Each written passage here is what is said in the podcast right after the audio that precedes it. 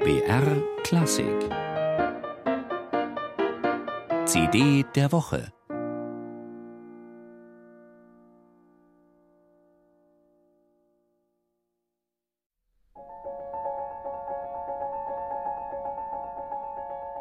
Die Klaviermusik von Maurice Ravel dient vielen Pianisten als echtes Virtuosenfutter. Scarbeau etwa, der Schlusssatz von Ravels sicher berühmtester Klavierkomposition Gaspard de la Nuit, wird gerne als hypervirtuoser Reißer hingelegt. Ob man damit den Intentionen des Komponisten gerecht wird, ist allerdings eine andere Frage.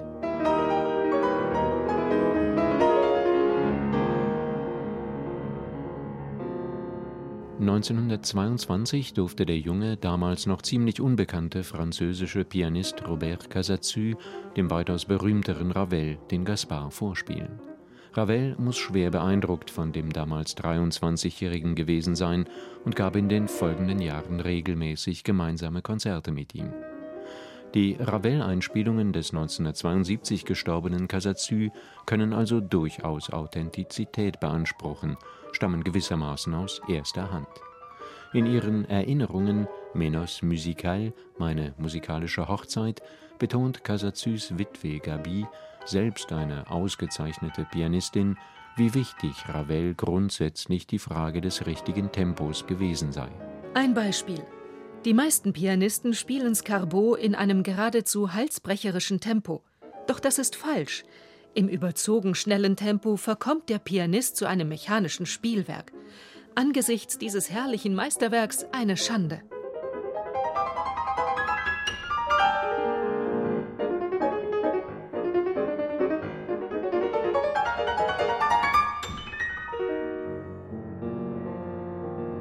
Ob der junge französische Pianist Jean-Frédéric Neuburger sich an den quasi von Ravel autorisierten Interpretationen seines Landsmannes und Kollegen Robert Casazu orientiert hat oder ganz von sich aus zu ähnlichen Schlüssen gekommen ist, ist mir nicht bekannt.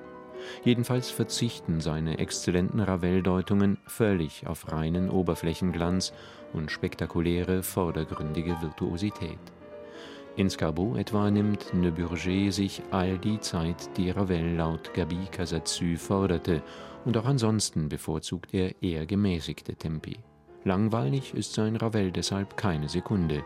Diese Interpretationen gewinnen ihre fast unauffällige Brillanz aus Ne Bourgets ungemein klarem, transparenten und tiefenscharfen Spiel, ihrem Detail- und Farbenreichtum.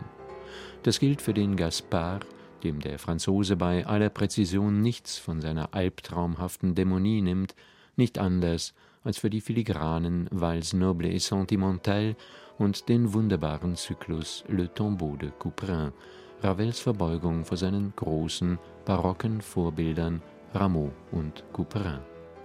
Eine durchdachte, zugleich packende und sehr überzeugende Ravel-Deutung.